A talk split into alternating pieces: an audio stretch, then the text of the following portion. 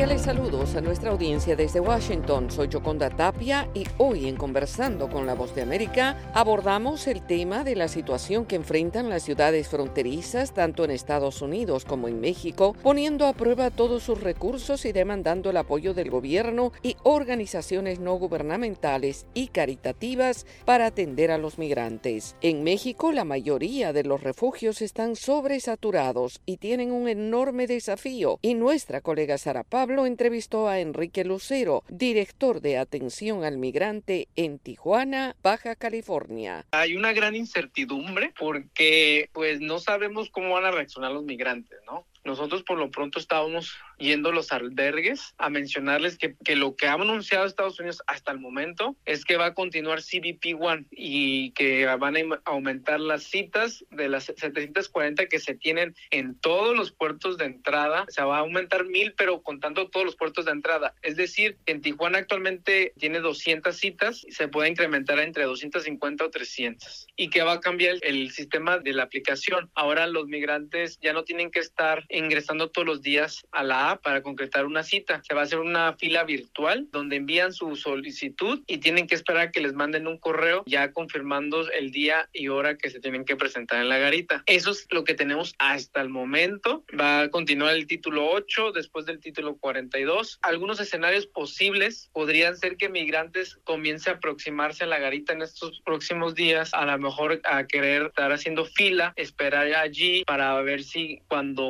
se caiga la, esta medida del título 42 los atiendan de manera personal. No sabemos ese punto exactamente es lo que nos genera la incertidumbre, porque no sabemos si los van a atender, van a recibir sus solicitudes o les van a pedir que lo hagan por CBP One. Entonces, ante eso, esa incertidumbre pues nos puede generar esta situación de caos de que mejor migrantes se quieran aproximar y tengamos algunas filas en las garitas, ¿no? De gente tratando de ser atendidos por las autoridades migratorias de Estados Unidos. ¿Cuál es la situación en los albergues? ¿Están llegando más personas? Sí, hay una gran expectativa. Hay que recordar que esta medida lleva tres años, desde el 20 de marzo del 2020, y muchos migrantes anhelaban o anhelan, porque todavía no, no es un hecho, el fin de esta medida, porque es lo que ha impedido a millones de personas. Hay que recordar que hay, fueron, han sido expulsadas hasta el momento 2.7 millones de personas con esta expulsión expedita del título 42. Entonces hay una gran espera, expectativa, inmigrantes comienzan a llegar. Hemos notado un flujo mayor en estos días en nuestras oficinas. Los albergues están en su máxima capacidad, inclusive algunos están sobresaturados, ¿no? sobrepoblados. Y en, entonces, si es el fin del título 42 no representa una mejora a la situación actual, pues estaríamos al borde de entrar en una crisis humanitaria, ¿no? Porque los albergues, no habría ya espacios en albergues. De hecho, el municipio y el estado abrimos uno y ya no hay espacios. Pocos días, si se deja venir un flujo grande, pues ya no habría espacio en los albergues y tendríamos gente pues durmiendo en las calles. ¿Cuántos albergues son? Más de 30, 32 aproximadamente. Este hay muchísimos que se han abierto de manera clandestina, que no cuentan con la documentación, pero oficiales 31 con el que tenemos entre el estado y el municipio y todos están en su máxima capacidad y en, en esa red de 30 actualmente habitan 6.027 migrantes, que es 99.99% solicitantes de asilo. Aparte,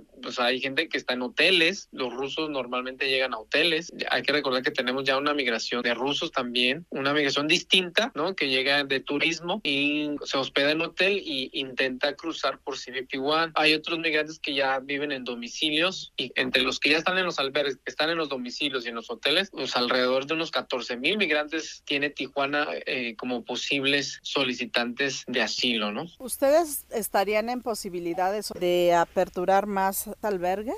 Sí, mira, sí, las, las circunstancias lo ameritan, sí, y así lo hemos hecho cuando llegaron los ucranianos hace un año. Llegaron 17 mil ucranianos durante todo el mes de abril y aperturamos una unidad deportiva, la adaptamos al albergue. Nosotros estamos muy bien coordinados aquí. Era Enrique Lucero, director de atención al migrante en Tijuana, Baja California, exteriorizando su preocupación por la situación cada vez más apremiante de miles de migrantes que esperan resoluciones migratorias en Estados Unidos. Esto fue Conversando con la Voz de América.